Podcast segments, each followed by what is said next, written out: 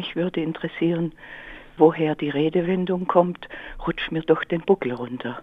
Ja, also diese Redensart scheint es schon sehr lange zu geben, wobei sich die Bedeutung möglicherweise gewandelt hat. Denn das Wort Buckel, das steht bei uns heute klar als flapsiger Ausdruck für den Rücken. Den Rücken wiederum zeigt man jemandem, von dem man sich abwendet. Das heißt in einer ersten, eher noch harmlosen Deutung liegt der Redewendung also folgender Gedankengang zugrunde. Du bist doof, ich drehe dir den Rücken zu, du siehst mich nur noch von hinten und kannst mir eben den Buckel runterrutschen.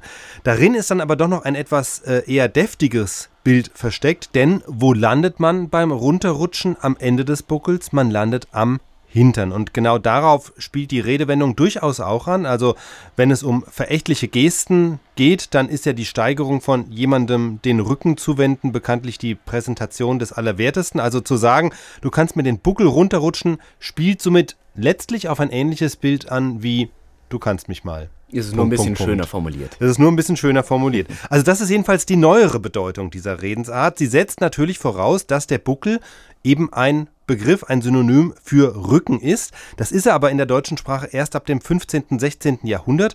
Das Wort Buckel gab es vorher aber auch schon und da drückt es allgemein ja, alle gewölbten Formen aus, also eher außerhalb des menschlichen Körpers. Wir kennen den Ausdruck Buckel zum Beispiel als Bezeichnung für rundliche Berge. Und dann gab es eben im Mittelalter noch eine spezielle Bedeutung, nämlich den Buckel in der Mitte eines Kampfschildes. Ein Schild hat ja auf der Seite, die zum Feind zeigt, in der Mitte so einen rundlichen Beschlag, eine Verstärkung.